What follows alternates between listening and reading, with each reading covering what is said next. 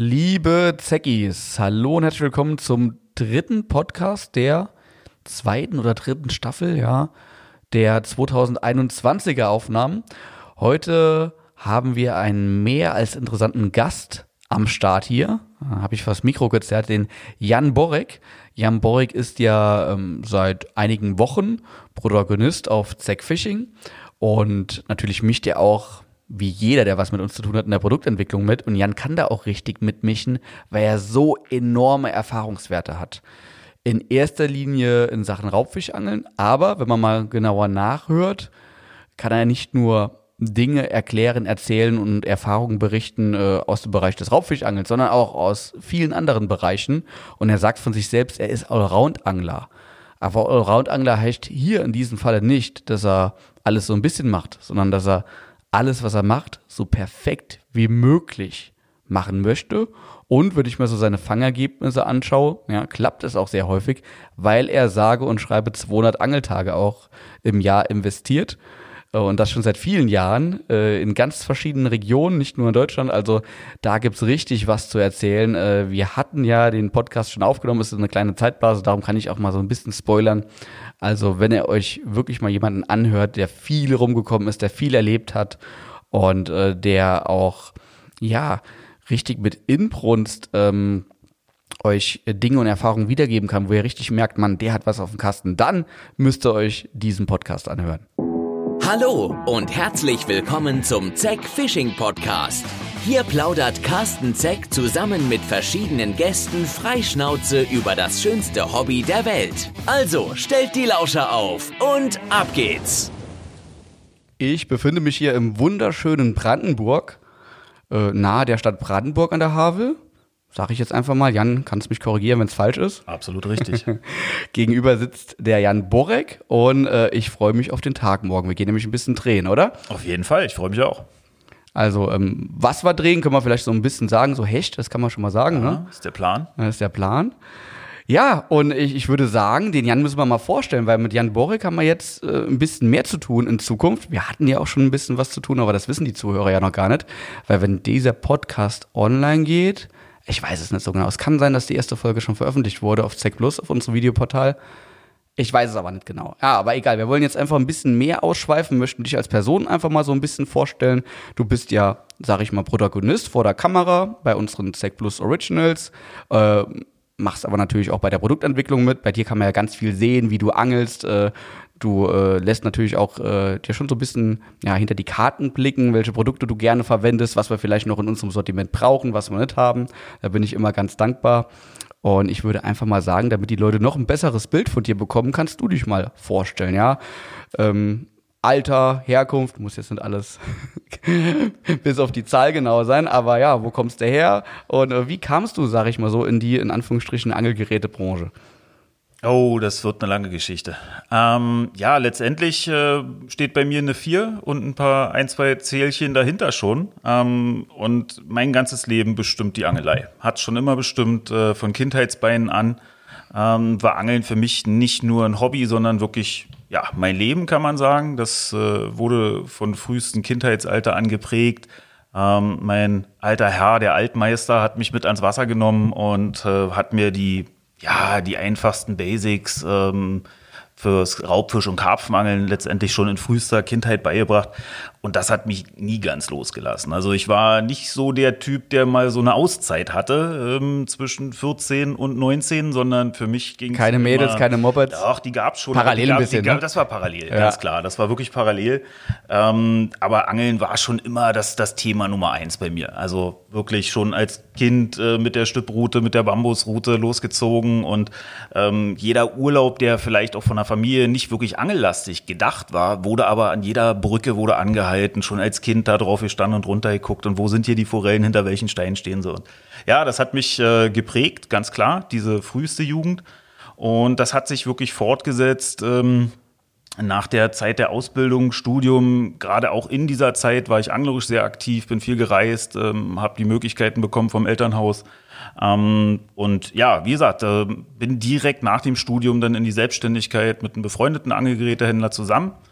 Und äh, ja, letztendlich besteht diese Freundschaft bis heute und äh, daraus ist dann noch eine festere Selbstständigkeit geworden. Das heißt, mit einem kleinen Ladengeschäft hier bei uns im ähm, schönen Fischerörtchen Plaue, ähm, unweit der Stadt Brandenburg an der Havel. Nicht am Blauer See, das nein, muss man vielleicht auch für viele nein, Leute aus nicht der mecklenburgische Plauer ja. See, sondern der Plauer See in Brandenburg an der Havel. Das ist ein Seeteil ähm, des Havelseenbereiches hier. Das äh, sind viele Seeteile und einer davon trägt halt den Namen Plauer See. Ja. Weil das habe ich nämlich auch bis vor einem anderthalben Jahr, als du mir das erklärt hast, äh, mhm. auch äh, vermutet, dass das hier Blau und Blauer See. Natürlich ja, ja. ist das das Gleiche, aber ist es nicht. Regelmäßig ein Thema äh, ja. in Gesprächen mit Kunden und die im Vorfeld ihren Urlaub planen wollen und ja, und wir haben ein Hausboot und super am Blauer See und äh, ja, stellt sich dann häufig heraus, dass es aber der andere Blauer See ist. Müssen wir mal in Wikipedia eintragen, dass das genau. automatisch das Gleiche ist. Richtig. Ja, wo waren wir stehen geblieben? Ähm, ja, anglerische Laufbahn ähm, von, von Allround-Angeleien in der Kindheit äh, über die Schulzeit recht schnell dann äh, Anfang der 90er Jahre in die moderne Karpfenangelei mit äh, langfristigen Ansitzen am Anfang am Wochenende nur mit Kumpels, mit Fahrrad noch und der Luftmatratze hinten auf dem Gepäckträger. Ähm, aber schon den, die Boilies vorgefüttert und so. Also wirklich schon sehr lange auch äh, dieser Angelei gefrönt. Zusätzlich kamen in den Übergangsjahreszeiten Herbst- und Winterangeleien immer diese Raubfischthemen dazu, ähm, das Hechtangeln. Dann recht schnell. Das heißt, du warst aber damals nicht festgelegt. Das heißt, du Nein, hast genommen, nie. was kommt, wolltest aber immer deine Zielfische fangen. Also. Mhm. Also ich möchte mich wirklich als absoluten Allround-Angler selber auch bezeichnen. Ich mhm. finde das ich bin darauf stolz, Allround-Angler zu sein. Ähm, ich habe zwar eine Lastigkeit zum Raubfischangeln, aber für mich sind die, die Jahreszeiten und die Bedingungen, die ich am Gewässer vorfinde, meiner Fischart entsprechend. Also ich gehe wirklich gerne ähm, jetzt in den kommenden Wochen nochmal Schleienangeln, ähm, Karpfenangeln, Ansitzangeln, Wels, gehört alles mit dazu für mich, ähm, bis hin zum Fliegenfischen und äh, Futterkorbangeln. Also ich möchte für mich diese Leidenschaft Angeln wirklich über das Allround-Angeln prägen. Und äh, Klar, Zielfisch, ja, es, ich habe auch den, den Drang und den Wunsch nach großen Fischen, gar keine Frage. Aber äh, ich möchte mich wirklich nie komplett so doll versteifen, dass ich mal irgendwann mal ausbrenne und die Gefahr laufe, ähm, ja, da nicht mehr den Spaßfaktor bei zu haben beim Angeln. Ich finde halt immer, wenn du Allround-Angler sagst, wenn ich an einen Allround-Angler denke, sind das oftmals so die, die ja, 50 Gramm Rute, da angel ich mit der Pose, da angel ich auf Aal, da, da angel ich auf Karpfen. Aber du bist ja schon jemand, der auch sich extrem spezialisiert auf die Fischer, die du gerade beangeln möchtest. Das möchte ich nur jetzt nochmal so, so klarstellen, weil es hört sich jetzt vielleicht für viele so an, äh, macht er vielleicht auch alles und nix. Nee, du bist ja schon extrem spezialisiert und auch schon auch verbissen zum Teil, ja, oder? Ja, das, mhm. das will ich auch nicht abstreiten. Ich glaube auch nicht, dass äh, nur weil man Allround-Angler ist, nicht mhm. verbissen sein kann. Also mhm. ähm, selbst wenn ich gezielt Aalangeln gehe, was auch eine Allround-Angeltechnik ist, dann mache ich auch das mit Pfiff und Know-how und setze mich an die Stelle, wo ich davon ausgehe, dass die Chancen entweder für mehrere Fische ganz gut stehen oder zum Beispiel ein Gewässer mir aussuche für einen richtig dicken Aal. Also mhm. selbst auch das gehört für mich zum Allround-Angeln, ganz klar. Auf jeden Fall. Und hilft dann natürlich auch im Angelladen extrem viel weiter, weil fast egal wer reinkommt, du kannst ihm was erzählen, weil du halt selbst auch Expertise in vielen Bereichen hast. Genau, also das mache ich auch wirklich gerne. Also ich gebe diesen Wissensstand, den ich durch meine Allround-Angelei habe, auch wirklich an jedermann weiter. Mhm. Also ähm, ob es der ältere Herr ist, der auch schon sein Leben lang angelt, mit dem ich mich darüber unterhalten kann. Oder halt auch der Jugendliche, der jetzt einsteigt und so. Dadurch findet man sehr schnell eine Basis zueinander und äh, kann sich darüber auch halt wirklich über diese Leidenschaft Angeln sehr gut austauschen. Ja. Wahnsinn. Lass uns doch mal so ein bisschen vielleicht ähm, reingehen in die einzelnen Fischarten. Davor können wir vielleicht aber noch sagen, muss man auf jeden Fall auch erwähnen, du hast ja nicht nur einen Angeladen, oh, sondern du betreibst ja auch zum Teil Guiding, ähm, machst auch Fischereischeinkurse, äh, leitest diese und äh, ja, du mit deinem Familienunternehmen, sag ich mal, baut auch Jerkbaits, die ihr verkauft. Also es ist ja wirklich zahlreich. Ne? Es ist nicht nur so, dass du sehr viel am Wasser bist. Wie viele Angeltage hast du im Jahr? Hast du bestimmt schon mal überschlagen. Also ich sag mal so, ich bin kein Freund von Angelkalendern, ähm, mhm. aber es sind doch 200, wer sonst jedes Jahr, die kommen auf jeden Fall zusammen. Ja, das und, ist ja schon für äh, die allermeisten Leute sehr stramm. Ja. ja, also sehr stramm und ich glaube auch, dass das halt nur der reine Angeltag. Äh, bei mhm. mir ist es selbst auch, jetzt komme ich gerade von einer Hunderunde und äh, wenn ich alleine Hunderunde mache, dann führt die mich am Wasser lang und die führt mich auch genau da lang, wo ich schon im Hinterkopf habe, okay, hier steht jetzt der Wind drauf und äh, führt Anlegen von der Futterstelle werdet jetzt eine Idee für die Jahreszeit und, und, und. Also klar, reine Angeltage kommen bestimmt gut 200 zusammen. Ähm, mit Urlauben und allem Pipapo, aber äh, selbst an den anderen Tagen ist das das Hauptthema. Und ich meine, du lebst ja am Wasser. Auch, dass Ja. wir das letzte Mal losgezogen Mein waren, Glück, äh, ein ja. paar Minuten in die Richtung, ein paar Minuten in die Richtung. Du hast ja überall ja ein wirklich cooles Wasser, je nachdem, was du angel beangeln möchtest. Und äh, so geht's mir nicht. Also wenn ich ins Wasser fahren will, fahre ich eine halbe Stunde und dann habe ich, ich will nicht sagen einen Popelfluss, aber da habe ich einen Fluss, wo nicht so viel verschiedene Angeltechniken durchführbar sind. Und Ja. wenn ich an cooles Wasser muss, muss ich noch weiter. Oder mal ein Boot ins Wasser lassen. Ja, da muss ich über eine Stunde fahren. Ja, da bin ich, glaube ich, wirklich in einer sehr glücklichen Situation, hier ähm, direkt am Wasser zu leben und äh, hier mein Ladengeschäft zu haben und jegliche, du hast es ja schon angesprochen, jegliche ähm, Hintergründe, ob es die Fischereischeinprüfung ist und dann kommt ein Prüfling ähm, aus einem weiteren Umfeld zu uns, und, um hier seine äh, Prüfung abzulegen. Ähm, auch der findet es ganz toll und äh, da vorher sich ein bisschen die Füße vertreten und an der Wasserkante lang spazieren, direkt vorm Ladengeschäft fast schon. Ja, also das äh, ist ein großer Vorteil, ein großes Glück. Absolut. Und äh, wie gesagt, auch, auch Guiding im Frühjahr und Herbst, ne? Ja. Wo du meistens ziemlich ausgebucht bist, oder? Ja, das, ähm, also bei mir ist es so, Guiding ist eine ganz tolle Geschichte. Also ich nenne es nicht mal selber Guiding, ich nenne es wirklich lieber geführte Angeltouren, weil ich es ähm, gar nicht jetzt auf den Großfisch allein abmünze. Das wäre jetzt auch für unser Revier nicht gute Geschichte dabei. Ähm, mir geht's wirklich um das Erlebnis, Angeln mit den Gästen zu teilen. Und äh, das lenke ich einfach auf die sinnhaftigsten Jahreszeiten. Das äh, bestehend auch aus vielen ähm, Stammgästen bei mir, ähm, diese Frühjahrs- und Herbst- und bis in den Winter hinein diese Phasen am effektivsten genutzt werden können. Ja, das bezieht sich dann auch wirklich einzig und allein auf das Thema Raubfischangelei, ähm, wo der Hecht, sage ich mal, der Schwerpunkt ist. Und in den Übergangszeiten noch so ein bisschen Zanderbarsch auf jeden Fall. Und äh, Jerkbaits baut ihr auch selbst und vertreibt ihr. Ja, ich bin seit äh, wirklich vielen, vielen Jahren leidenschaftlicher Jerkbait-Angler. Also quer durch die äh, Produktpalette der Jerkbaits, die es von der Stange gibt oder auch der äh, Köder, die in Handarbeit in Schweden schon gefertigt wurden, schon vor 20 Jahren und mehr, ähm, haben mich schon immer fasziniert. Also diese Technik damit zu angeln und diese knallharten Bisse über das doch recht kräftige Gerät zu bekommen, ähm, hat bei mir immer im Hinterkopf so noch einen ganz entscheidenden ja, Initialpunkt, wo ich sage, uh, da habe ich mich selber noch erschrocken. Trotz vieler Fische, die ich äh, schon in meinem Leben gefangen habe, ist dieser Biss am, an diesem spezifischen Gerät mit diesen speziellen Ködern halt für mich immer noch hochgradig spannend. Das hat dazu geführt, dass wir uns der Sache selbst angenommen haben. Meine Frau ist gelernte Tischlerin und äh, ist mit bei uns in dem kleinen Unternehmen mit eingespannt und ähm, so tauschen wir unsere Ideen und ihre Fertigkeiten halt aus und äh, produzieren Jerkbaits. Also nicht so der nicht vorrangig der große klassische Jerkbaits in langgestreckter Form, äh, wie man den am schweren Multigerät fischt, ähm, sondern sehr viel Köder, die über die Spinnrute gefischt werden. Also die von sich aus so konzipiert sind, dass sie halt wirklich so eine Zickzack-Laufbewegung über die Spinnrute, über das reine Einkurbeln, mal einen Spinnstopp, aber dadurch schon wirklich diese Laufbahn äh, besonders ähm, ja, verführerisch machen. Also jeden Fall. kleinere, die man auch Kleinere, mit ja. normalem Hashgerät oder Genau. in Anführungsstrichen normalem Hashgerät mit 80 Gramm Ruten oder sogar noch leichteren Ruten werfen kann, wo auch ein Anfänger sich leichter damit tut, als Genau. mit 100 Gramm Jerks, die äh, entsprechend geschlagen werden müssen. Ja, bei mir, die mir in meinem Leben, glaube ich, am häufigsten gestellteste Frage überhaupt, bedingt halt das Ladengeschäft, welcher Köder fängt denn hier besonders gut? Ja, das äh, trifft so auf den Urlauber zu, der hier zum Beispiel Hausboot-Tour macht, eine Woche lang ähm, und sich vorher ein bisschen Rad und Angelkarte bei uns im Geschäft holt.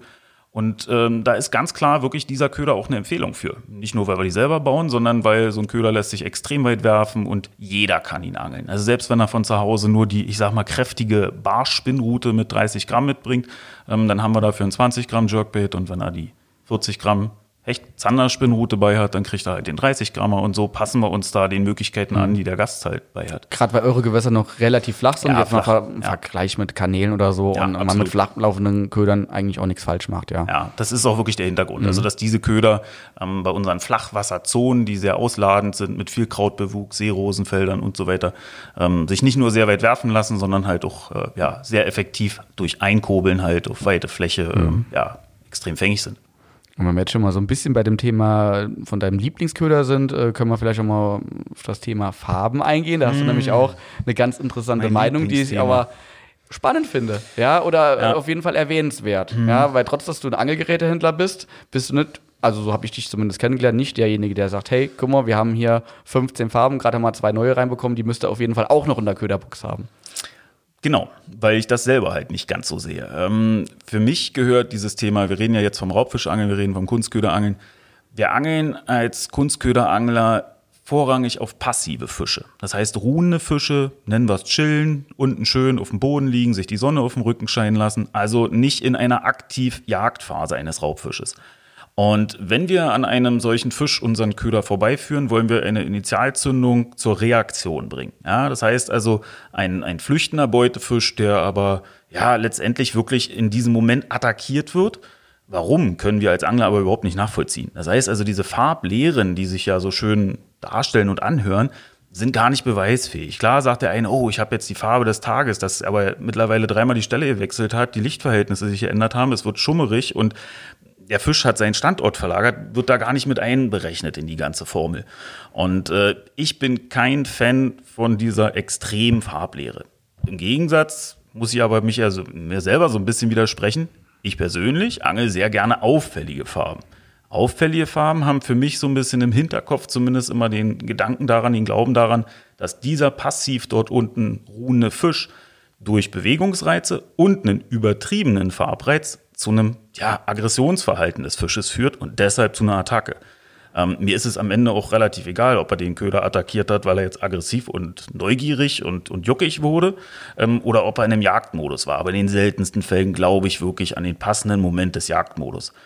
Überreiz durch Bewegung und auffällige Farben, selbst in klaren Wasser, haben für mich in meinen Jahren der Angelei schon so viele Fische beschert, wo andere gesagt haben, um Gottes Willen, jetzt musst du doch hier den ganz dunklen, kleine Plötzen mhm. Imitat und mit einem kleinen roten Punkt. Gerade an klaren Hintern. Gewässern, wo ja viele sagen, ja. natürlich ja, äh, mhm.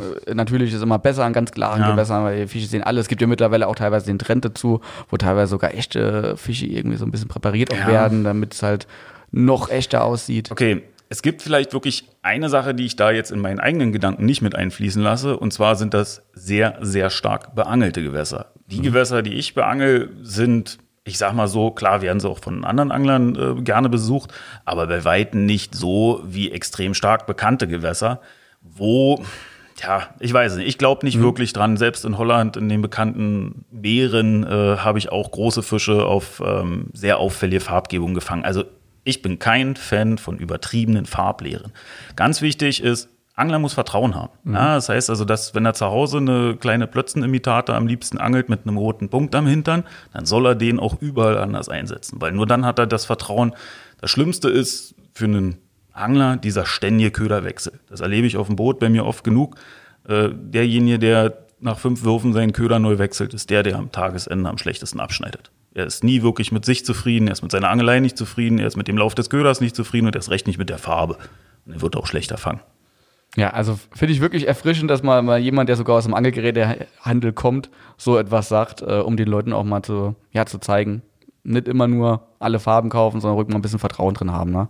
Ich, wir haben ja auch äh, mittlerweile von unserem Du zum Beispiel 16 Farben, es kommen jetzt acht weitere hinzu. Wir haben jetzt gesagt, wir lassen mal unsere Zuschauer auch abstimmen, das machen wir demnächst, oder haben wir vielleicht schon gemacht auf Instagram auch, wo die Leute mal so ein bisschen mitreden können. Ähm, manche wollen es ja auch, manche sammeln ja auch einfach okay. Farben oder finden es interessant und Keine die wollen wir auch äh, bedienen, aber ich bin da tendenziell auch bei dir und sage lieber mal ein bisschen Vertrauen und Köder haben und, und den dann fischen. Ja. Ganz entscheidend, ja. Sehr schön. Ja, wenn wir jetzt ähm, mal so ein bisschen auf äh, wirklich das, das Zielfischangeln zu sprechen kommen. Ähm, du hast mir auch in den letzten Gesprächen schon ein bisschen erzählt, was du gemacht hast. Ich würde da mal gerne so ein bisschen tiefer reingehen. Beispielsweise, ähm, ja, kannst gerne anfangen mit dem Thema, wo du anfangen willst, aber ich werfe jetzt einfach mal Meerforelle so ein bisschen in den Raum. Ja, ist jetzt auch nichts für jemanden, der aus dem Süden kommt, alltägliches. Das hast du ja auch schon sehr, sehr häufig gemacht. Ja. Ja, also ich habe ähm, sehr viel Zeit auf Rügen zugebracht. Ich habe, äh, wie wer sagt wir, das will ich ja nie alleine, sondern mhm. halt auch ein äh, guter Freundeskreis, der da mit dahinter steckt, ganz klar. Ähm, haben sehr viel Zeit auf Rügen zugebracht, ähm, haben in den Jahren, ja, nach Anfang 90er Jahre ähm, die ersten Meerforellen letztendlich schon ohne große Vorkenntnisse mit einer Handvoll dänischer Blinker, Möhre, Silder etc. Und, und, damals hast du gesagt, war so Anfang der 90er so das klassische Meerforellenangeln auch in den äh, in der Presse im Printmagazin, das gab es da noch gar nicht, so war Nein, kein das Thema. War, das war kein Thema. Das war kein Thema. Es war ein Thema so aus Dänemark und Schweden, da gab es Südschweden, da gab es das schon immer äh, auch lange vor der ja, dem Bekanntwerden der Meerforellenbestände ähm, in, in östlichen Regionen der Küste. Ähm, und da gibt's auch ganz interessante Beobachtungen, die wir so als Angler äh, letztendlich gemacht haben. Zum Beispiel haben wir ähm, recht große Fische Anfang der 90er Jahre und Mitte der 90er Jahre gefangen. Ähm, also wirklich durchschnittlich größere Fische, als sie heutzutage gefangen werden. Und die Berufsfischer, die dort so mit ähm, Uferstellnetzen diese Nebenerwerbsfischerei schon immer betrieben haben, die sagten uns damals schon, das sind polnische Fische. Ja? Also es sind natürliches Aufkommen polnischer Fische, ähm, die sich vor die Küsten Rügens gezogen haben. Das haben wir auch geglaubt und das, davon gehe ich auch nach wie vor aus, dass das wirklich so war. Ähm, das waren halt so große Überspringer gewesen. Ähm, was also das heißt Fische auch die, sind. die in Polen auch Leichen genau, in den Bächen. Genau, ja. aber halt in der Winterzeit. Also für mich ist Meerforellenangeln dieses Hardcore-Angeln wirklich im Winter. Ich bin nicht so der April schön Wetter Meerforellentyp, sondern da muss richtig schon die Gischt ins Gesicht schlagen im Januar halt. Und äh, ja, dann, dann ist das für mich so der entscheidende Reiz dabei. Und ja, wie gesagt, also diese großen Fische haben wir früher vorrangig gefangen. Also diese heutzutage viel verbreiteten ich sag mal so 40er bis 55er Fische, die waren eigentlich echt selten gewesen. Ähm, es waren vielleicht auch wirklich weniger Fische, die wir früher gefangen haben. Also wir waren dann froh, wenn wir in einer Woche ja, drei, vier Fische gefangen haben. Mhm. Also auch Mit, wirklich einige Blinktage. So, ja, das, der ja. Meerforell, der, der Fisch der tausend Würfe, so habe ich das auch als Kind immer gelesen ja, in Heften und so. Und als ich dann das erste Mal Meerforellenangeln war, vor ein paar Jahren, gibt es auch ein Video, haben wir, ich glaube, vier Stück gefangen am ersten mhm. Tag. Und das war für mich dann so, okay, ja, so ein bisschen surreal. Aber ich habe dann in der Folgezeit gemerkt, dass es durchaus, ich will nicht sagen normal, aber man hat häufig gute Tage mit mehreren Fischen. Ja. Die sind aber auch gewachsen, diese Tage, durch mhm. äh, Besatzprogramme in Dänemark genau. und wieder Ansammlungsprogramme in Deutschland, auch in den Flusssystemen und so weiter, ist einfach die Anzahl auch gestiegen, ganz klar. Aber ich behaupte, die Durchschnittsgröße zum Beispiel ist geringer geworden. Klar kannst du jederzeit auch mal einen kapitalen Fisch fangen und dieser kapitale Fisch, die kapitale Meerforelle ist ein absolutes Erlebnis. Das äh, schlägt da draußen ein, als wenn du in so eine Felswand kurbelst und schraubt sich aus dem Wasser und springt und nimmt Schnur und ähm, ja, also diese Meerforellenangelei ist schon eine ganz hochgradige Faszination für mich, schon immer gewesen. Und nach wie vor machst du immer noch jeden Winter. Ja, diesen Winter, ja. äh, Corona-bedingt und ja. den Kopfschmerzen, die wir alle damit ja, da, haben. Da wollen wir jetzt nicht drüber nein, reden. Nein, da wollen wir nicht ja, drüber reden, aber du hast gefragt, ob ich diesen klar, Winter auch. Klar, und, äh, okay. nein, diesen Winter nicht. Ja, aber nächsten vielleicht. Das stimmt, Vielleicht können wir das auch mal mit der Kamera oder so begleiten. Würde mich mal reizen. Ich war jetzt auch schon drei Jahre nicht mehr. Ja. Ich habe es nur einmal gemacht, habe dann zwei gefangen, habe gesagt, komm nie wieder. Ja, das wiederholst du eh nicht, aber äh, so dieses klassische Meerforellenangeln. Ich hatte auch jemanden im Verein, der mir immer davon berichtet hat, wie halt da mehrere Tage irgendwo am ja, Meer steht und auch blenkt und auch das voll in Kauf nimmt und ja, auch sagt, das, das gehört äh, aber auch das Wetter und, und dieses einfache äh, durchpeitschen, auch dann mit der Fliegenroute mhm. und, äh, und einfach angeln, Seele aus dem Leib angeln, alles andere vergessen, das macht es auch irgendwo aus so ein bisschen. Das ist so ein Meditationsangeln mhm, halt genau. wirklich. Also du, du stehst, klar, gehst wieder mit einem Plan ran, das ist klar. Also Wind und äh, Strömungsverhältnisse sind einer der entscheidendsten Faktoren überhaupt, äh, die fangentscheidend sind, äh, gerade bei der Angelei im Winter auf große Meerforellen.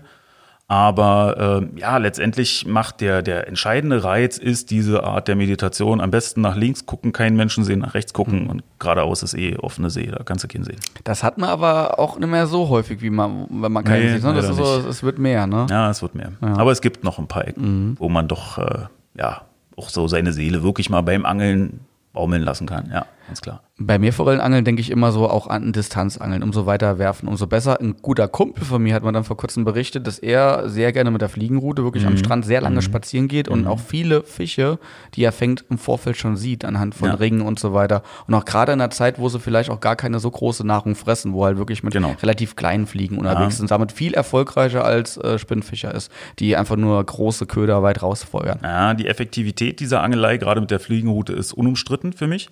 Aber es ist der Hintergrund so ein bisschen geschuldet, dass der, dein Kollege wahrscheinlich ähm, in den westdeutschen Regionen der Förde und so weiter mhm. unterwegs ist, wo diese äh, Sandpartien halt mhm. einfach zahlreich sind und dort äh, Tankfelder angelagert mit viel genau, Nahrungsaufkommen genau. und so weiter.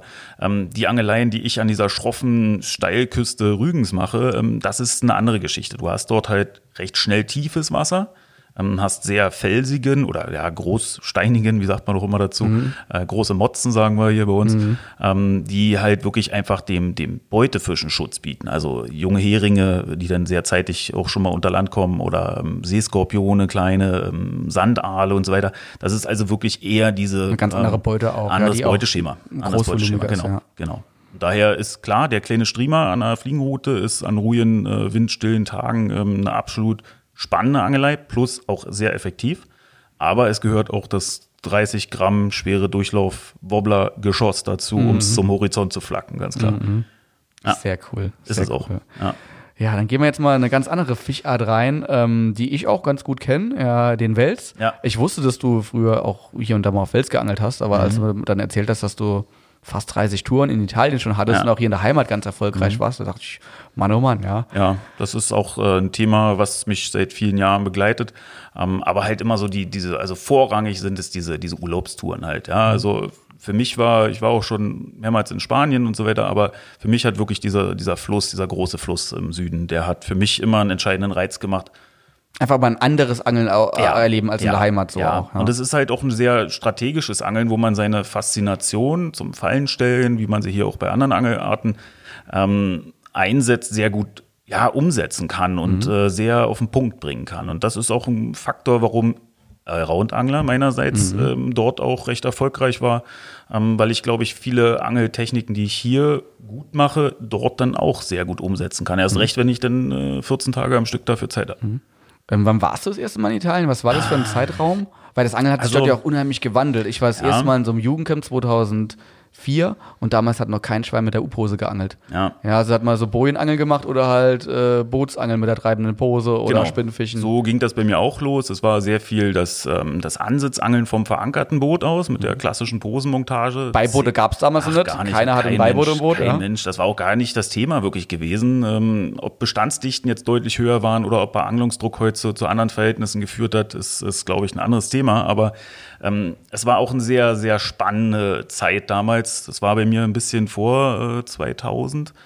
Also ich Also in den 90er Jahren schon. ja, es war es? Ende der, ja. Ende der 90er Jahre, ähm, Anfang 2000. Also die ersten Camps waren halt äh, in Italien. Was gerade ich da so gehört hat aus der Zeit, äh, sehr viele Fische auch um, um Meter 80 rum und so, wo man auch äh, am Tag Ja. fangen konnte. Ja, ich kann mich noch sehr, sehr gut an meine, es war die zweite Tour erinnern. Ähm, bei der ersten Tour, die war sehr erfolglos, die war ähm, eher gescheitert, könnte man das. War aber auch witterungstechnisch, waren wir damals nicht darauf vorbereitet, da vom Boot aus Ansitzangeln äh, bei Sturm und, und Hochwasserphasen. Das war ja doch auch was komplett Neues oder kanntest du das Welsangeln aus der Heimat? also, nein, überhaupt nicht. Ein paar Beifänge vom Aalangeln und äh, Mhm. vom Raubfischangeln, das war's. Und erst recht nicht mit der Größe von Fischen. Also ähm, die ersten Touren, wie gesagt, waren sehr erfolgreich. Ähm, und die, nee, Entschuldigung, die erste Tour war nicht erfolgreich und die zweite Tour war sehr erfolgreich. Und zwar haben wir uns da letztendlich nicht dem Ansitzangeln, sondern ja, dem dem Camping im, im, im Camp verschrieben gehabt und, haben Okay. dann, und haben dann unsere klassischen Driftstrecken gemacht. Und das war eine Technik, äh, die für mich neu war, aber die mir sehr schnell verständlich und logisch erschien, was das Standortverhalten der Fische anging. Damals war es der lebende Aal gewesen an einem langen Vorfach und einem äh, Und Pose neben dem Boot treiben nee, lassen das oder war nicht, nee, nee, nee, nee, nee, nee. Wenn, dann wollte ich den Biss direkt spüren, heißt Zeigefinger an der Schnur. Okay, also richtig Direktes. Abtasten Ja. ähm, mit dem langen Vorfach und wir haben so 120, 140 Gramm schwere Karpfenbleie genutzt als freilaufende Montage. Ähm, Gummiperle, großen Wirbel und ein meterlanges geflochtenes Vorfach, Einzelhaken und der lebende Aal. Und ähm, das hat sehr schnell zum Erfolg geführt. Selbst bei mir damals schon mein allererster, im Endeffekt große Fisch, der es dann war, war auch 227. Das war halt wirklich für die damalige In, Zeit. in den 90er Jahren. 2000. Das 2000. war gleich Anfang 2000. Wollte grad gewesen. sagen, das war ein Das war Bombenfisch gleich, das ja. war, war, es Ja. Mhm. war ein Bombenfisch. Der hat auch wirklich so ein bisschen für Aufsehen gesorgt, äh, selbst bei einem Campbetreiber. Und äh, einen Tag später, am letzten Tag, war das dann äh, 2021. Und das von da an war eh alle Messen gesungen und dann ging das zweimal im Jahr und so ja dreimal im Jahr halt äh, gen Süden. Das war dann Standard, ja. Ja, das gehörte eine Zeit lang, ist ein bisschen ruhiger geworden bei mir, auf Grundlage auch vieler ja, Verpflichtungen, die man Klar. heutzutage noch mehr hat. Also ähm, ja, letztendlich war letztes Jahr geplant und jetzt steht dieses Jahr die Planung an. Okay, ja. Ja. Wir wollen nicht drüber reden, Nein, das letztes Jahr eventuell nicht ja geklappt hat, ja. Ähm, und du hast dann auch in der Heimat ein bisschen auf Wels geangelt und hast Ja. auch, äh, hast natürlich andere Bestände, ja, vielleicht auch kleinere Durchschnittsgrößen, aber Absolut. hast das auch hier und da mal in der Heimat gemacht, weil es dich Ja. wahrscheinlich im Urlaub so fasziniert hast, Genau. dass du gedacht hast, musst du auch zu Hause gehen. Haben wir gemacht und ähm, auch mit Erfolg. Wie gesagt, Durchschnittsgrößen. Die Fische sind sehr hübsch bei uns. Ähm, Mhm. Durch diese klareren Wasserverhältnisse haben die halt diese starke äh, Marmorierung. Sehr dunkel das kennst du auch, aus ne? Frankreich, glaube ich, auch ganz gut. Sehr dunkel. Mhm. Ähm, sehr hübsche Fische, will ich gar nicht abstreiten. Aber was ich persönlich verspüre und was ich durch die Aussagen vieler Angler im Bekannten- und Kundenkreis habe, ähm, wir haben abnehmende Welsbestände. Mhm. Also wir sprechen hier bei mir im Havelwassersystem nicht von einer weiteren äh, starken Zunahme der Welsbestände, ähm, auch nicht was die Abwachsraten angeht. Also auch ein Zwei-Meter-Fisch ist hier irgendwie sehr selten geworden. Und äh, selbst die Gesamtanzahl der Fänge ist äh, Mhm. stagnierend und äh, rückläufig, ja. Da kann man da manchmal nichts dran ändern, ne? So, ja. Nein, das, ich sag mal, ich mein, das ist, glaube ich, wichtig, dass man sich nicht zu doll verkrampft. Also wenn ich jetzt hier. Ich meine, man kann ja nur fangen, was da ist. Das Genau, heißt so jetzt, ist es. wenn es jetzt äh, Welsangler gibt, die sollen jetzt in den Kopf in den Sand stecken. Genau. Ich sag's auch bei uns in der Saar, da, früher gab es keine 2 Meter Fische, jetzt müssten ja die, einige da sein. Damals waren Meter, Meter 90, Meter, was hatte ich, Meter 96, das war ein Riesenfisch. Und sind auch vor, vor elf Jahren, Fische, ja. ja. Und, äh, und wenn man an, an, an einem anderen Abschnitt ist, kann es auch sein, dass ein, überhaupt mal, äh, wenn man überhaupt mal einen Fisch fängt, dass ein gutes Ergebnis ist, ja. Und ich sag immer, man kann nur fangen, was da ist. Ja, ganz klar. Und wie gesagt, man soll es auch mit, mit Sinn und Verstand machen. Also das heißt, ähm, ich muss persönlich für mich auch selber, also für meine Angelei, ich muss jetzt nicht das ganze Jahr Hardcore Fels angeln, weil ich nutze einfach effektive Zeiten. Und das kann wirklich jetzt auch gerade in den nächsten Wochen mal so eine, ähm, wenn wir ein bisschen Wasser, ein bisschen Strömung haben, das leite ich natürlich auch direkt am Rechner ab und äh, schnapp mir die Spinnroute und fahre abends mal zwei Stunden effektiv an irgendeiner überspülten Kante, wo es rüberdrückt, äh, mit einem Gummi werfen und äh, ja, das ist auch ein wichtiges Thema, dass man immer flexibel bleibt bei seiner Angelei. Das finde ich, für mich ist das ganz wichtig. Das heißt, beim Welsangeln auch ansitzen, vertikalen Spinnfischen, hast du auch alles schon äh, gemacht und, und willst Ja. auch alles beherrschen Ja. können, weil es Ja. einfach Abwechslung Spaß macht, ja. Also meine, meine Lieblingsfischerei, was jetzt gerade auch die, die Fischerei hier betrifft, ist ganz klar Spinnfischen. Mhm. Ganz klar. Und das ist nicht das Spinnfischen, was ihr mit dem, mit dem Blinker betreibt, an Krautkanten und so weiter. Ja. Das ist eher das äh, tiefere an Kantenfischen mit gezielt mit Gummi. Ja. Jiggst du dann auch oder? Mhm, Also eine Mischung aus Faulenzen und Jiggen. Mhm. Ähm, entscheidend ist wirklich der passende Moment. Zur richtigen Dass Zeit du am richtigen einfach auch grundnah angelst, ne? Nicht, dass Genau. du äh, ankurbelst und direkt über den Köpfen Ja, weg du bist, hast ja. wirklich halt so ganz kurze Beiß-Aggressionsverhaltensphasen von Welsen, genau wie bei anderen Fischen auch, die du wirklich abpassen musst. Und äh, dann ist einfach dieser Schlüssel auch dieser wieder zu Boden fallende Jigkopf mit dem Gummifisch dran, ein Rassel hinten im Hintern drinne und äh, ja, ein bisschen manipuliert beschnittene Gummifische mache ich dann noch so ein paar Geschichten. Aber da kommen wir vielleicht ein andermal zu. Ja, klar. Cool, ja. Nee, sehr interessant. Ja, wenn wir schon mal so ein bisschen beim Thema Ansitzangeln waren, äh, Karpfenangeln machst du das heutzutage immer noch? Klar. Ja, das ist meine Meditation zu Hause. Also äh, meine zwei Nächte die Woche gehe ich aktuell auch fischen. Äh, jetzt aktuell natürlich nur mal früh, früh morgens ein paar Stunden, weil ähm, uns ja die Ausgangssperre da auch ein bisschen beschränkt. Ähm, aber grundsätzlich gehören so meine zwei Nächte in dieser Frühjahrs- und äh, Sommerfischerei für mich ganz klar mit dazu. Ganz alleine, wirklich ein Buch. Ähm, da halte ich mich das ganze Jahr dann an einem dicken Wälzer auf. Und äh, da geht's mir nicht wirklich mehr um viele Fische zu fangen. Äh, Karpfen habe ich in meinem Leben sehr viele gefangen. Und äh, das ist wirklich so, wie sagt man so schön, diese Low-Stock-Angelei an Gewässern mit sehr geringen Fischbeständen. Und äh, ja, wenn mal einer beißt, ist gut. Hast du da besondere Zielfische oder nimmst du was Nein, kommt? Null. Also Ja. ich bin kein Freund dieser Zielfischangelei, aber ich bin Freund der Angelei auf unbeangelte Fische. Das ist für viele in vielen Regionen wahrscheinlich utopisch. Ähm, ich habe hier die Möglichkeiten bei mir letztendlich vor der Haustür ähm, in großen Gewässersystemen zu fischen, wo der Angeldruck recht niedrig ist ähm, und äh, wo die Fischdichte einfach auch sehr gering ist. Und äh, so kombiniere ich beides halt. Kommt äh, dir auch zugute, wenn du eine, Absolut. eine ruhige Nacht am Wasser haben ja, willst. Ja. Also ich brauche, ich, für mich persönlich, ja, das ist jetzt nicht die, äh, die Aussage jetzt für jeden Karpfenangler. Ähm, so, so jeder soll sich an seiner Fischanzahl erfreuen und das wünsche ich jedem, sehr viele Fische zu fangen. Ich persönlich äh, will mein Buch lesen und muss den nächsten Tag wieder im Laden stehen Mhm. und daher darf das gar nicht so viel sein. Und ist auch mal okay, wenn mal zweimal, dreimal hintereinander überhaupt nichts geht, Alles ja? gut, Ja, kein ja. Problem. Sehr Morgen, cool. Sonnenaufgang, schön morgens und so ein Käffchen trinken. Ja, Ja. das ist für mich fast noch der wichtigste Punkt dabei. Ja. Und als das bei dir früher angefangen hat, du sagst es auch Anfang der 90er, ähm, wie war das da so? Wie ist man da an Angelgerät rangekommen? Äh, seid ihr da auch auf Messen, seid ihr nach Holland gefahren, um euch was anzugucken? Oder Also bei mir war es schon immer gewesen, dass ich als Junge, und das wird auf bestimmt viele Zuhörer wahrscheinlich auch zutreffen, äh, fasziniert war von Angeläden. Ja, da war ja online gar kein Absolut, Thema absolut. und Angeladen war für mich und wir, wir hat, bei uns, wir hatten gar, wir hatten so ein kleines Tiergeschäft, ja, und, und da war, war ich jede Woche und habe gehofft, dass auf einmal äh, irgendwelche Safety Bolt Clips reinkommen oder so. Und es gab nie was. Ich habe immer was selbst gebaut, ja. Ja, also wie gesagt, ich habe so selber die Entwicklung als Jugendlicher in unserem Angeladen in Brandenburg halt miterleben dürfen. Ja, also ich war selbst, vielleicht wird heutzutage der ein oder andere Jugendliche belächelt, wenn er jeden Tag in den Angeladen geht. Bei mir war das so, ich gehörte halt dazu. Da war halt äh, nicht nur das Maskottchen, sondern ich hatte halt wirklich schnell einen Plan und das haben auch die älteren Hasen sehr schnell erkannt und ähm, daher war ich immer mit eingespannt in die ganze Thematik und das hat sich ja bis heute so fortgesetzt. Wahnsinn. Also, ja, absolut. Angeladen ist äh, meiner Meinung nach eins der wichtigsten Umschlagplätze für Informationen unter Anglern. Wenn du einen richtigen Angelladen hast, ja. Also ich kenne halt auch Angeläden bei uns aus der äh, Ecke, da bin ich als, als junger Bub reingegangen und wie gesagt, entweder war es der Tierladen und hier äh, kauf deine Maden, hau ab, ja. Ja. Oder es war so ein Stipperladen, wo dann, nee, ist nichts gegen Stipper. Wir haben ja im Saarland auch sehr viele Stipper, aber das waren dann häufig auch so ältere Herrschaften, die einen grimmig angeguckt haben, die ein Bier getrunken haben und die jetzt auch nicht so einladend waren, ja. Ja, aber wenn du dich bei dem Vereinsangeln von denen mal mit beigesetzt hättest und denen mal so richtig eh eine vorher angelt hättest, Ja, ähm, ja, dann hätten vielleicht, wärst du beim nächsten Mal, Ja. Hätten sie dich gefragt. Ich habe dann nachher ja auch einen Angeladen gefunden, Ja. äh, wo, wo ich auch baff war, ja, was, was ist, also alles, was wir dann aus dem, aus dem Magazin kannte, hatten wir auf einmal an der Wand hängen, ja, und Das, das war Bombe, ja. Und ich hatte halt auch immer die Messen. Ich bin mit 16 mit dem Zug durch die halbe Bundesrepublik gefahren, um mir dann mal auf Karpfenmessen anzugucken. Das ist jetzt bin ein paar Jahre jünger als du, aber es war schon äh, atemberaubend, äh, als man mal so das erste spezialisier äh, spezialisierte Zeug bekommen hat.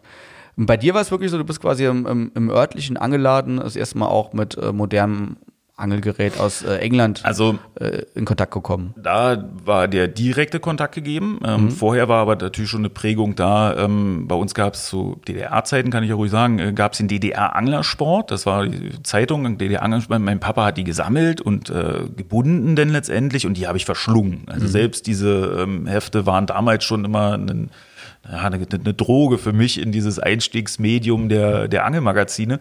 Und äh, das hatte dann natürlich die, den Nachfolger, das dann aus dem Angelsport wurde ja dann diese ganze Route-Rolle-Geschichte und äh, zeitgleich war diese Fisch und Fang und Blinker. Also alle diese Zeitschriften habe ich alle gelesen. An fast bis heute ähm, lese ich fast alle Printgeschichten und die haben schon so einen starken Druck auf mich ausgeübt, dass letztendlich ich auch häufig dem Angelgerätehändler gesagt habe, ey, wir brauchen das.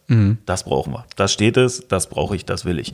Und so habe ich vielleicht auch, glaube ich, die eine oder andere Sache sogar eher mitgeprägt, schon als ja, 14-jähriger äh, junger Bengel, der das schon die ersten Bohrtricks letztendlich an der Wand haben wollte. Ja.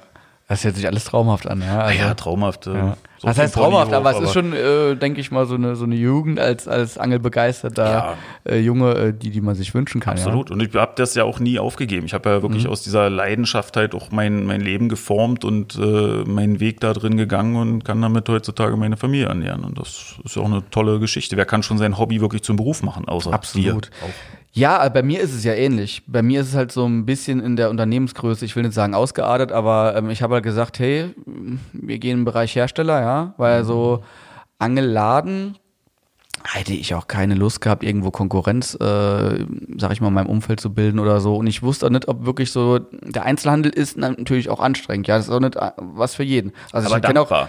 Das ist dankbare ja, aber ich, ich kenne halt auch viele Händler, die nach ein paar Jahren sagen, ich, ich kann es nicht mehr, ich habe so eine Kaufmannskrankheit bekommen, ich bin nicht mehr so kundenfreundlich, wie ich sein sollte. so. Und da hatte ich dann irgendwann auch so ein bisschen Bedenken gehabt, ja, ich, ich, ich ziehe da wirklich meinen Hut vor, vor jedem Angelgerätehändler, der, äh, der Tag ein, Tag aus im Angelladen steht und äh, auch immer wieder dieselben Geschichten seiner Kundschaft erzählt. Ich meine, du bist jetzt auch ein bisschen breiter aufgestellt, äh, stehst nicht immer im Laden, hast parallel halt auch Kurse, hast Guidings, Ja. hast auch Personal, aber da ziehe ich wirklich meinen Hut davor.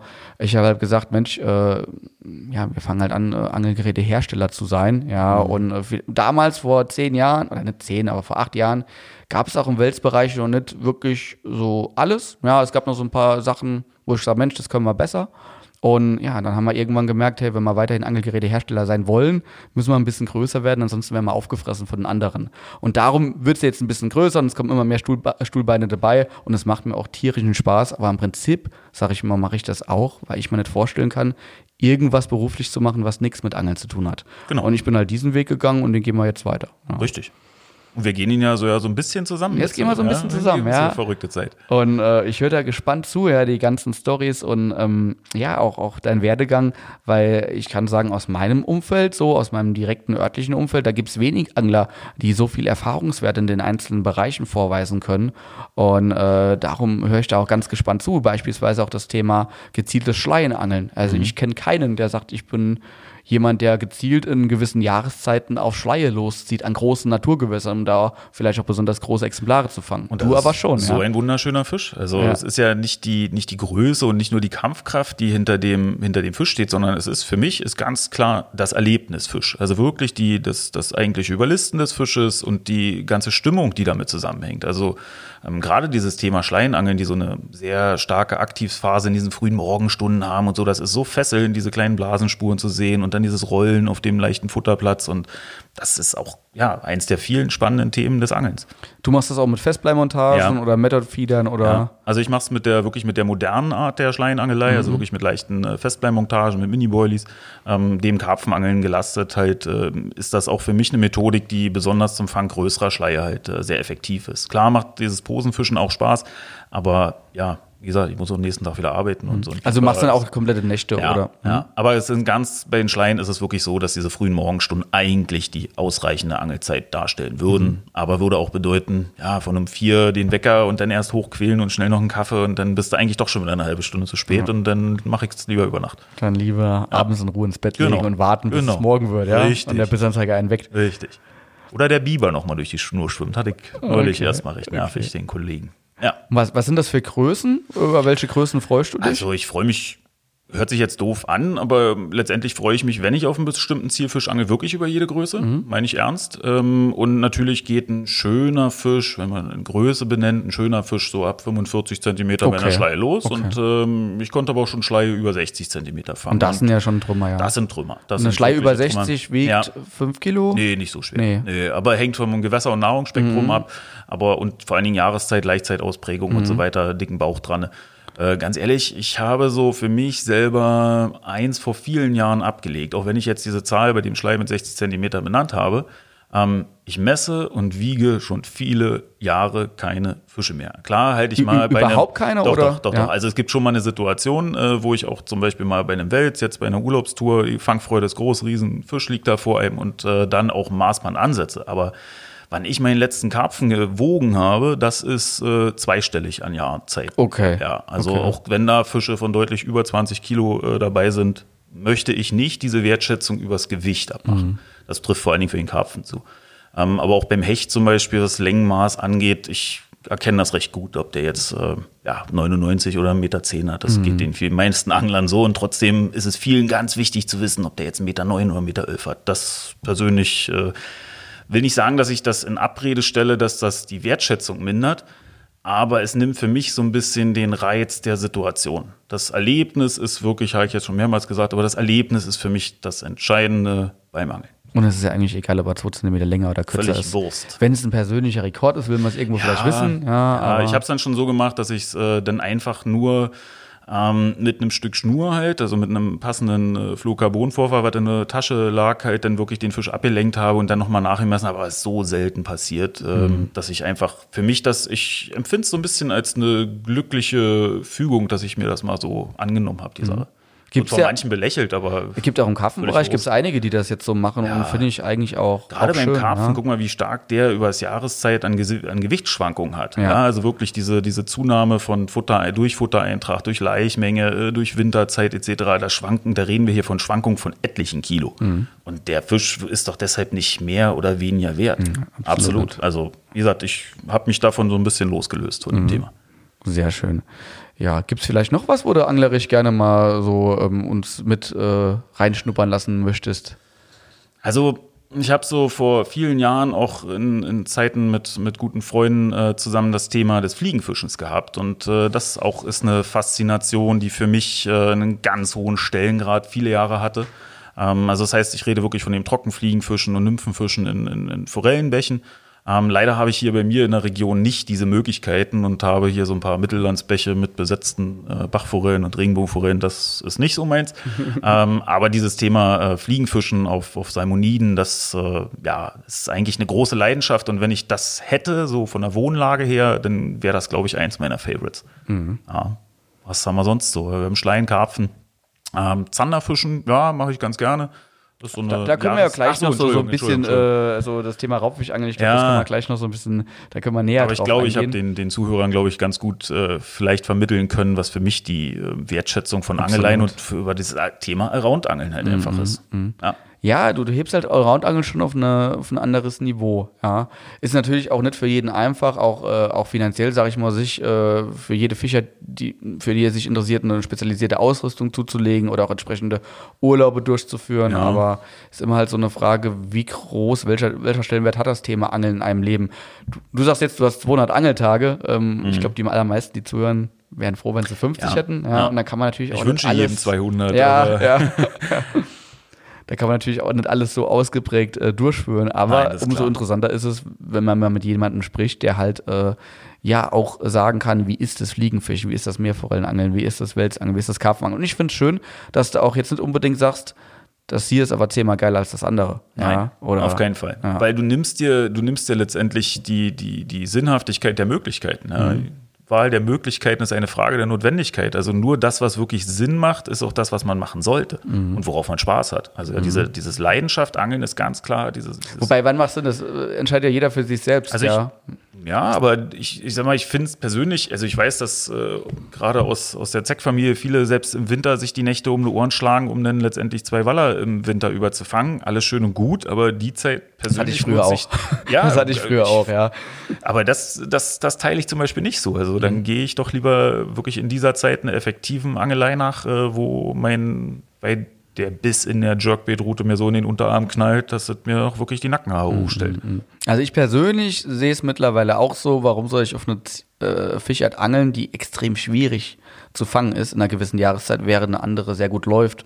Ja. Und äh, Angler haben halt schon in den allermeisten Fällen, wenn sie jetzt nicht gerade wie du beim Karpfenangeln mal in Ruhe durchschlafen möchten, Ja. haben halt schon Lust drauf, auch äh, Zielfisch zu fangen, ja, oder auch Ist öfter okay. mal einzufangen. Ist ja, okay. das, daher, das ja. macht ja das, die Angelei oder die Angelszene, nennen wir es jetzt mal auch so. ähm, Die Möglichkeiten sind ja halt da schier unbegrenzt. Mhm. Das kann jeder ausleben, wie er es möchte. Es ist ja auch gut, dass es vielleicht so verbissene Zielfischangler gibt, die sagen, ich mache nur das eine, weil die einen vielleicht im Endeffekt ja auch weiterbringen, weil die auf Ja, einmal sagen, hey, pass absolut. mal auf, es heißt nicht, dass äh, Wels äh, automatisch im Winter sch äh, schwer zu beangeln ist, weil es gibt halt einfach Plätze und Methoden, wo wo es gut geht, ein Thema äh, aktives Vertikalangeln, Genau, ja. genau. Und äh, die bringen einen dann ja letztendlich ja auch weiter und erweitern auch den Horizont. Ganz klar. Also ich habe ja auch einen Großteil meiner, meiner Gedanken, sage ich mal, die ich in der Angelei umsetze, aus den Köpfen anderer Angler gesaugt. Äh, ja, also vorrangig in den geschriebenen Formen, in den Printmedien. Ähm, da wurde ja auch durch da, die Printmedien sind ja auch letztendlich fast alle Zeitschriften sind ja Allround-Magazine und haben auch schon immer jegliche Sparten der Angelei dargestellt. Und äh, da die mich ja auch geprägt haben, haben die ja auch viel Input äh, mir gegeben. Und äh, aber genau wie so ein Printmedien aufgebaut ist, ist es auch meine Angelei aufgebaut. Also.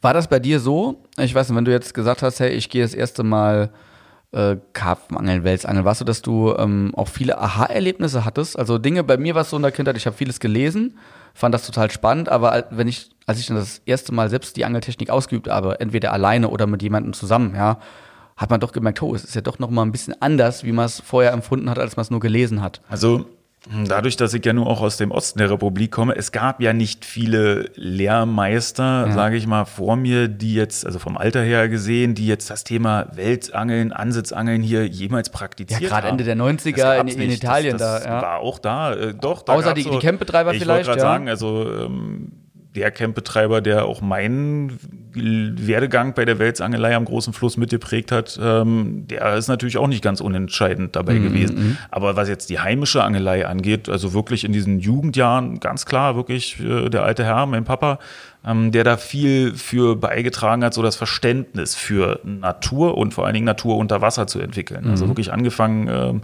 mit diesem Plötzenstippen an der, an der leichten Route, wo halt dieses Verhalten von Fischen schon durch Anfüttern, äh, wie macht man es, wie macht man es richtig, ausloten, Tiefenverhältnisse, welche Jahreszeit, welche Wasserschichtung, ähm, das waren schon Sachen, die zur Prägung beigeführt haben. Also kann ich nicht sagen, dass ich nicht geprägt war, Mhm. aber viele Sachen, muss ich doch sagen, habe ich mir auch irgendwie doch alleine ähm, angeeignet. Und das, Verständnis für. das war mit Sicherheit auch extrem spannend dann. Absolut. Das ist bis heute. Das, also ist ja nicht zu Ende, das Thema. Ja, also auch für mich sind es immer wieder neue Aufgaben. Also du bist auch jemand, äh, der sagt, das will ich jetzt mal machen und ich mach's mal und zuerst vielleicht auch mal alleine.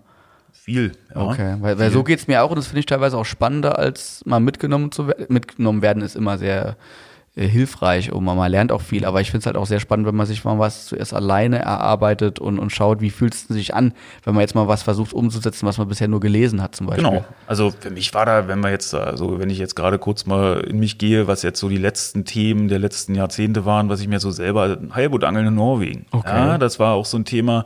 Ähm, na klar wurde es ein bisschen hier propagiert und hier äh, Heilbutt Fieber 1 und 2, Volker Daposch, äh, recht bekannte Videos von damals, relativ bestialische Methodiken mit Pilkern und so weiter. Und äh, aber schon dieser Trend dieser Gummifischangelei vor etlichen Jahren bei diesen Flugreisen, ähm, hat Im uns Flachwasser zum Teil Genau, auch, ja. ganz vorrangig Flachwasser, ja. Und diese Spannung bei diesem Heilbootangeln, die ist auch extrem. Also wirklich diese Flachwasserangelei in diesen warmen Monaten, wenn die zum Sonnen auf die Sandbänke kommen, da ist auch kein Futterfisch. Also Thema wieder mal der Auffälligkeit, Aggressionsverhalten von Räubern.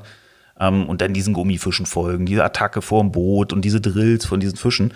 War auch eine Sache, die wir uns im Freundeskreis, die halt zusammen diese Touren gemacht haben, halt wirklich ja, selber beigebracht haben. Ganz klar.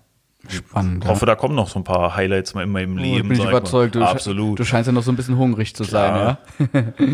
ja, dann lass uns mal auf äh, zehn Fragen zu sprechen kommen. Also ich habe mal so ein bisschen was äh, vorbereitet. Kannst natürlich relativ kurz antworten, aber es gibt auch immer, denke ich mal, ein bisschen was zu besprechen, ne, warum du die jeweilige Entscheidung triffst. Also immer A oder B, eins oder zwei. Okay. Gehen wir mal direkt rein. Ja. Barsch oder Zander? Zander. Zander oder Hecht? Hecht. Ganz klar. Weil. Äh, für mich, äh, es soll jetzt ja nicht, nicht abwertend in irgendeine Richtung klingen. Das habe ich ja, glaube ich, klargestellt, dass mir dieses Allround-Angeln auf alle Fische wirklich wichtig und auch prägend ist. Aber der Hecht ist für mich facettenreicher von seinem Verhalten her. Ähm, zwischen absoluter Passivität, zwischen Aggressionsverhalten in dem Moment, wo der Köder aufklatscht auf dem Wasser, ähm, zickig hinterherlaufen, dann doch noch attackieren am Boot. Also, und das zieht sich über den ganzen Tag. Das ist ja nicht der Einzelfisch, sondern mehrere Aktionen über den Tag spiegeln das Verhalten von Hechten wieder.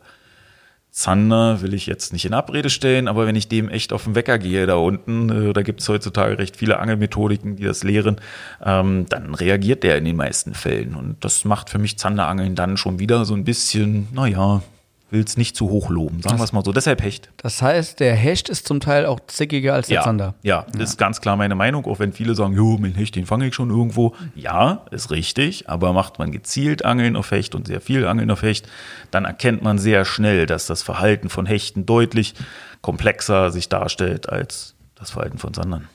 Okay. Und warum kein Barsch? Ja. Die habe ich nicht so viel. Also ich habe auch schon große Barsche gefangen. Ich habe auch schon äh, meine großen Barsche in Holland gefangen, wie der ein oder andere auch. Ähm, und äh, in Schweden und in Dänemark und sonst wo. Aber ähm, ich habe es einfach nicht so regelmäßig, dass ich sinnhaftig Barschangeln gehen kann. Und das Angeln auf handlange Barsche ist für mich dann doch nicht so reizvoll, weil es dann ist es bei uns wirklich hier die Masse, ja, und äh, Masse von handlangen Barschen ist dann doch nicht so, denn gucke ich irgendwo, wo ein Rapfen raubt. Okay, nee, kann man, kann man natürlich auch voll verstehen. So, wenn wir schon mal beim Thema Hecht sind, äh, habe ich auch noch so eine interessante Frage. Stahl oder Fluorocarbon? Fluorocarbon. Vorfach. Fluorcarbon, ähm, nicht weil ich kein Stahlvorfach-Fan bin, sondern weil ich sehr viel mit volumenreichen großen Ködern angel, Jerkbaits, Big Baits, große Gummis und äh, dann ist Fluorcarbon in starker Dimension halt meine entscheidende Wahl. Einfach um den Lauf zu verbessern, um weniger Verhedderung zu haben oder auch wegen der Sichtigkeit? Nicht unbedingt wegen der Sichtigkeit, darauf gebe ich nicht allzu viel. Ähm, aber die Steifigkeit des Materials, äh, gerade was das Werfen von großen Ködern und äh, wenn du das den ganzen Tag acht Stunden lang machst und irgendwann doch ein bisschen, na, ich will nicht sagen einnickst, aber nicht mehr hochkonzentriert bist, äh, dann wäre das Verknicken und, und Brechen von Stahlvarianten doch eher gegeben als bei Flugcarbon. Ganz klar. Muss ausgetauscht werden bei Beschädigungen, aber sonst erste Wahl Flugcarbon. Äh, ich glaube, du hast du uns auch schon ein bisschen vorgegriffen bei der nächsten Frage. Jetzt gar nicht mit der Antwort, sondern mit, ne, mit den Erzählungen von vorher. Aber egal, Gummi oder Hardbaits? Ähm, das wechselt. Also wenn ich von Gummi äh, an Gummi denke, dann denke ich halt an 20 Zentimeter plus, also im Schnitt so zwischen 25 und 30 Zentimeter Gummi. Ähm, wenn ich von Hardbaits rede, ist bei mir, wie gesagt, hatten wir nun schon das Thema äh, Jerkbaits, die erste Wahl. Und äh, bei mir wechselt es durch die Jahreszeiten und ich habe so eine Phasen, da angel ich am liebsten Jerkbaits, wenn es auch manchmal nicht das effektivste Mittel zum Zweck ist. Aber und dann habe ich einfach Weil es Spaß eine macht. Ja, weil es Spaß Ja. macht. Diese, diese lose, kurze Schnurphase, wie das Ankurbeln und äh, dann auf einmal dieser Schlag in die Schnur, das ist einfach beim Jerken noch mal intensiver als beim Durchleiern von großen Gummis. Große Gummis aber ganz entscheidend, äh, bei mir zumindest vom Empfinden her, die Anzahl der kapitalen Fische nimmt zu. Okay. Durch den ruhigen Gradlinienlauf. Das imitiert halt einfach so einen kleinen, kranken, verletzten Brassen besser, ähm, wie ein hektisch flüchtender, zickzack schwimmender Plötze. Also bevor ich so ins Welsangeln, sage ich mal, abgedriftet bin, äh, habe ich mich auch sehr viel fürs Hechtangeln interessiert, war als Jugendlicher mal mit Zug an die Botten gefahren und so weiter. Und damals war so, ähm, dass man halt sehr viel auch gejickt hat beim Hechtangeln, die Gummis. Ja, und jetzt seit ein paar Jahren hört man eigentlich meistens nur das Durchschleiern von großen. Ist das Ja. auch ein Trend, was, was du hier bestätigen kannst? Hat man Also- früher hier auch mehr gejickt oder auch schon vor 15 Jahren überwiegend große Gummis durchgeleiert? Nein, auf keinen Fall. Also es war ganz klar, ähm, der Trend äh, kam von dem 15 Zentimeter Meter äh, langen Gummifisch mit einem Jigkopf, ähm, der auch nach wie vor natürlich effektiv ist und ein fängiger Köder ist, aber er ist halt nicht so selektiv. Und äh, wenn ich so meine, ja, die Jugendjahre dieser Angelei, dieses Jiggings äh, zusammenzähle, wie viel kapitale Fische ich dabei gefangen habe im Verhältnis zu den letzten 15 Jahren, 20 Jahren mit den größeren Ködern, ähm, steht das auch in keinem Verhältnis. Ist ja teilweise im Flachwasser schwierig, da ja kaum Absinkphase, immer nur, nur am Rucken. Wirklich ja. sinnhaftig, Ja. Nicht wirklich sinnhaftig. Und imitiert halt vorrangig ja einen kleinen Beutefisch, der recht zügigen Köderlauf macht, also zu Boden fällt, wieder ansteigt und so weiter. Die Anzahl der großen Fische ähm, nimmt einfach mit ruhigerem Laufverhalten, volumenreicher und damit druckreicher Köder zu. Und das finden große Hechte geil. Okay, also Spaß machst du ja meist mit Hardbaits, mit Jerks und so weiter, aber wenn du effektiv auf Großhecht angeln willst, kommt auch oft der Am dicke besten, Gummi dran. am besten ja. ist wirklich dieses Windverhältnis auch. Also ich jerke zum Beispiel nicht, wenn ich starken Wind habe. Und ich liebe starken Wind. Mhm. Und umso stärker der Wind ist, umso besser, umso ruhiger ist es auch auf dem Wasser meistens. Und äh, dann ist ganz klar die ruhige Führung des Gummis gegen die Welle halt ein ganz entscheidendes Mittel zum Zweck, um Mhm. über flachen Strukturen den großen zu provozieren. Kannst du keinen Jerk effektiv fischen. Mhm. Sehr schön, ja. Dann Thema Fluss oder See? Ist hier ja schwierig zu beantworten in Ja, deiner halt- Hausregion, ja? Ja, aber äh, große Seen. Große Seen äh, haben an sich für mich den größten Anziehungsfaktor. Auch, auch alleine schon, weil bei Hechtangeln ja, Ja, auch so ein bisschen. Aber auch, ja, auch jegliche, auch, auch dem Karpfen geschuldet. Und ähm, klar, beim Wels wird es immer eher der Fluss sein, das ist klar, aber ähm, Beim, beim Zander? auch See. Auch See Ja, sogar, die ja. kapitalen Fische ähm, oder Zielfische, sage ich mal, wo der Angler von träumt, äh, das werden häufig die großen Seen sein. Ja. Hier zumindest in der Region, wenn ich mal an unsere Ecke Ja. denke, da gibt es Vereinstümpel, aber wenn man einen Ja. großen Zander will, muss man am Fluss, ja. ja, aber gut, aber wenn du denn die eine große Talsperre irgendwo hast, äh, Ja, die haben wir ja kaum, ja. Ja, also, gut. Äh, Aber du sagst hier als Zander auch, auch Ja, See. Ja. Also große Seen haben auch noch einen ganz entscheidenden Reiz halt. Das ist einfach die Optik dazu halt Mhm. noch. Ja, also dieses Gucken in die Weite und äh, die Witterungsbedingungen, die sich noch stärker dort ausprägen und so, das macht so einen großen See auch charakteristisch und geil. Dann äh, Thema Baitcast oder Stationärrolle. Kommt direkt- immer, immer drauf an, sag ich mal. Ne? Ist also allgemein. Also- ich ich gehe mal davon aus, was, was macht mir Spaß, äh, was oder was fischst du Also- häufiger? Ich glaube, das ist die beste Ja. Frage. Dadurch, dass ich ja, wie gesagt, sehr viel dieses Jerkbait-Angeln, sehr viel dieses große Gummifischangeln mache, ist ganz klar die schwere Baitcast. Ich bin persönlich kein Fan des Fischens von Leitködern oder UL-Ködern mit äh, Finesse. Das, was ja immer mehr kommt, teilweise boah, B, ja. BFS mit ein paar Gramm schweren Ja, Ködern nur. Ist eine schöne, schöne Sache, aber sie ist nicht Rauswerfen, ja. Sie ist nicht effektiver als das Fischen mit leichtem Stationärgerät. Also das äh, hat mir noch keiner beweisen können, dass er damit deutlich effektiver angelt. Ich glaube, da geht es um Spaßfaktor ja, in ist der ersten okay, Linie. ist ja. okay, aber ist nicht meins. Mhm, Es gibt ja Leute, die jiggen mit einer Baitcaster, ja. Ja. Super. Aber sagst du, nee, du bist zweckgebunden, ja. ja. Dicke Jerks geht nur mit der Baitcaster, ja. Genau. Ansonsten Stationärrolle. Genau, so würde Mhm. man das zusammenfassen, ja. Äh, die Frage muss ich dich gerne fragen, egal. Bootsangeln oder Uferangeln. Bootsangeln. Ja. Wobei, wenn man so ein bisschen auf deine Ansitztechniken Ja. zu gucken kommt, ja, so eine ruhige Nacht am, am Ufer. Ja, na klar. Also dann ist es natürlich das Ja, Ufer. aber Raubfischangeln ist klar, Ja. ganz klar Bootsangeln, Ja, weil ja. du es halt auch hier überall machen kannst. Ja. Ja, ich kann auch irgendwo hinfahren mit meinem Boot und kann es da auch machen. Aber Oder dann kannst auch schnell nicht- wegfahren, wenn einer kann kommt, Auch wegfahren, ja? kann überall hin. Ja. Sehr schön. Ähm, ja, äh, das weiß ich jetzt in der Tat gar nicht, ob du das überhaupt machst oder so, bedingt durch die geringe Gewässertiefe, aber ich frage es einfach mal, Pelagen oder klassisches Vertikalangeln? Ah, ja, also beides nicht, beides Mhm. verneine ich, ähm, weil A, die Möglichkeiten bei mir in den meisten Gewässern, die ich so beangel, nicht der Sinnhaftigkeit äh, dieser Angeltechniken entsprechend sind. Und ich muss auch sagen, ich habe ein bisschen Kopfschmerzen in den letzten ähm, YouTube-Filmchen, die ich auch gerade so aus Schweden schaue. Und so, ich gucke sehr viel schwedische Raubfisch-Sendungen, ähm, wie der ein oder andere bestimmt mit Sicherheit, der hier zuhört auch.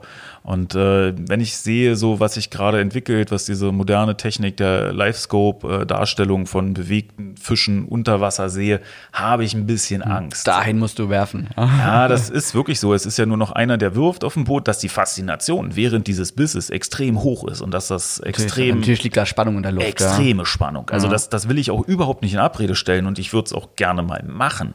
Ich habe aber ein bisschen Angst vor der Entwicklung, die dahinter Mhm. steckt. Ähm, nicht, weil ich altmodisch bin oder schon ein paar Jahre älter bin, sondern ähm, wir sind ja in Deutschland auch viel konfrontiert mit Gesetzgebung, mit Neid und Missgunsterscheinungen von außen äh, oder auch Unteranglern. Und ich kann mir vorstellen, dass das so ein Zünglein an der Waage sein könnte, wo sich in den nächsten Jahren bestimmt Probleme Das darstellen. ist teilweise schon moderne Kriegsführung. Genau. Ja. Genau, und ähm, habe ich ein bisschen Schiss vor.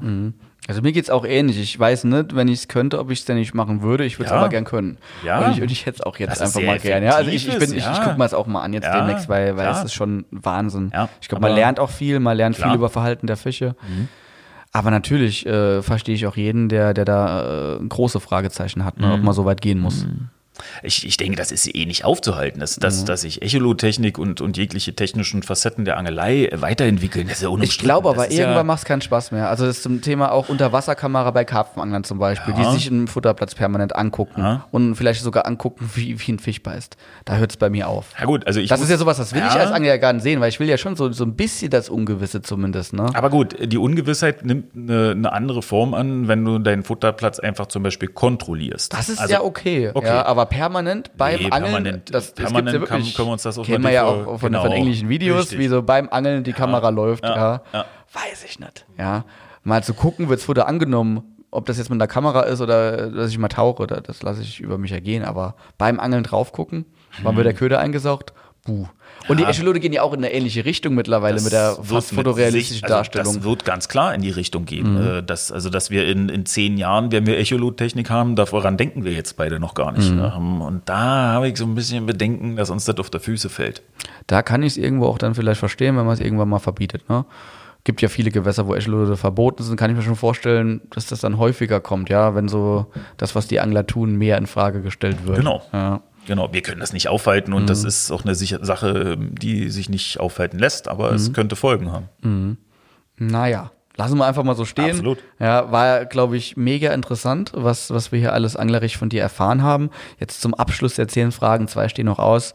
Ja, also ich will nicht sagen, dass es jetzt persönlich wird, aber einfach mal, um dich ein bisschen kennenzulernen, ja. Äh, Currywurst oder Pizza? Erst die Currywurst, dann die Pizza. Also ich bin schon ein ganz schön verfressener Typ, muss Ja. ich zugeben. Und äh, ja, schaffe auch beides. Sehr gut, ja. Da, da, sitzen, wir- da sitzen wir am gleichen Boot. Ich habe Ja. gestern Abend auch zwei Gerichte nacheinander Ja. gegessen, ja. Zuerst mal geschnetzeltes und dann noch der Leberkäse. Den Salat lassen wir weg. Genau, sehr gut, ja. Ähm, wir sind ja hier in der Nähe von Berlin, ja. Union oder Hertha? Gar nicht. Ich Gar habe nichts. Fußball null. Null. Also null. Wirklich null. Gar nicht. Also ich habe mir mal beim, beim Fußball selber ähm, in der Armee ähm, damals das Kapsellenk im Ellbogen gebrochen und das war auch wirklich das einzigste Mal, wo ich gesagt habe, okay, ich weiß schon, warum ich das nicht mag. Dann gibt's vielleicht äh, jetzt so zum Abschluss noch was anderes außerhalb des Angelns und außerhalb vielleicht mit Hund spazieren gehen und Mhm. so weiter. Was, was, was Ja, Familie. und Familie. au vielleicht auch außerhalb der Familie. Außerhalb Wahrscheinlich noch. hast du da keine Zeit zu, oder? Nee.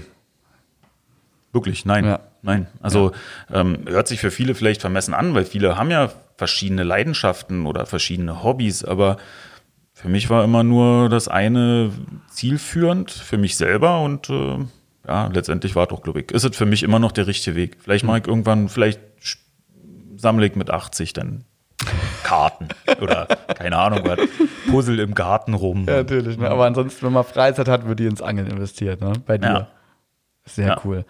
Ja, ja, ich glaube, äh, eine bessere Vorstellung von dir kann man nicht haben. Ja, ähm, ich glaube, die Leute werden dich aber in der nächsten Zeit bestimmt noch kennenlernen. Wir werden ja auf jeden Fall noch ein paar Videos zusammen drehen in Das diesem Jahr wir, und ja. gucken auch, wie es weitergeht. Ich bin auf jeden Fall gespannt, ja, ähm, was wir alles so mit dir zusammen machen. Und klar sind wir jetzt so ein bisschen auf das Raubfischangeln versteift, ja. Bei unser Weltsteam halt aktuell kann man schon sagen, zumindest von den Protagonisten, Ja, die seid ihr doch gut aufgestellt, ja, oder? vor, vor der Kamera, die, die, da sind wir mehr als gut aufgestellt.